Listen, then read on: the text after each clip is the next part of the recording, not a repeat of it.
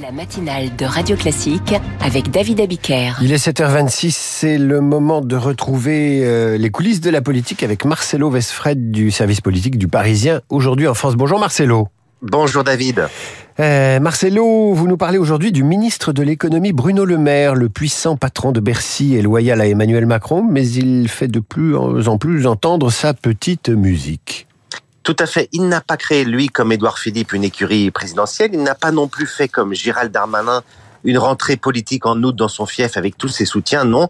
Bruno Le Maire a choisi de rester dans son couloir de nage, mais de se faire remarquer par petites touches successives, de plus en plus marquées à mesure qu'on avance dans le quinquennat. Un jour, Bruno Le Maire se dit prêt à revoir l'interdiction des locations de passoires thermiques. Il veut en revoir le calendrier pour soulager le marché immobilier. Il l'annonce sans prévenir ses camarades du gouvernement. Un autre jour, il préconise de raccourcir la durée d'indemnisation du chômage des seniors. Là aussi, il fait des vagues. Cette semaine, rebelote. Il dit dans le Figaro qu'il faudrait que la majorité reconnaisse sa défaite sur le texte immigration et reprenne donc la version du Sénat, celle écrite par la droite, pour trouver un point d'accord avec les Républicains. Elisabeth Borne n'a pas apprécié. Elle s'est emportée hier contre le maire à Matignon devant ses ministres.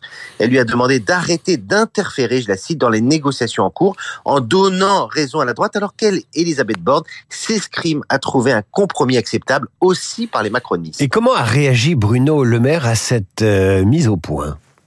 Il a dit qu'il ne retirait rien à ses propos, qu'il parlait aux Français, c'est son expression, on le voit, Bruno Le Maire s'affirme de plus en plus nettement, sans pour autant mordre la ligne.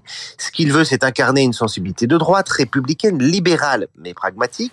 Il ne veut pas apparaître comme l'héritier du chef de l'État, mais il veut capter cet espace central pour 2027. Il est à Bercy, rappelons-le, depuis six ans, ce qui est un record.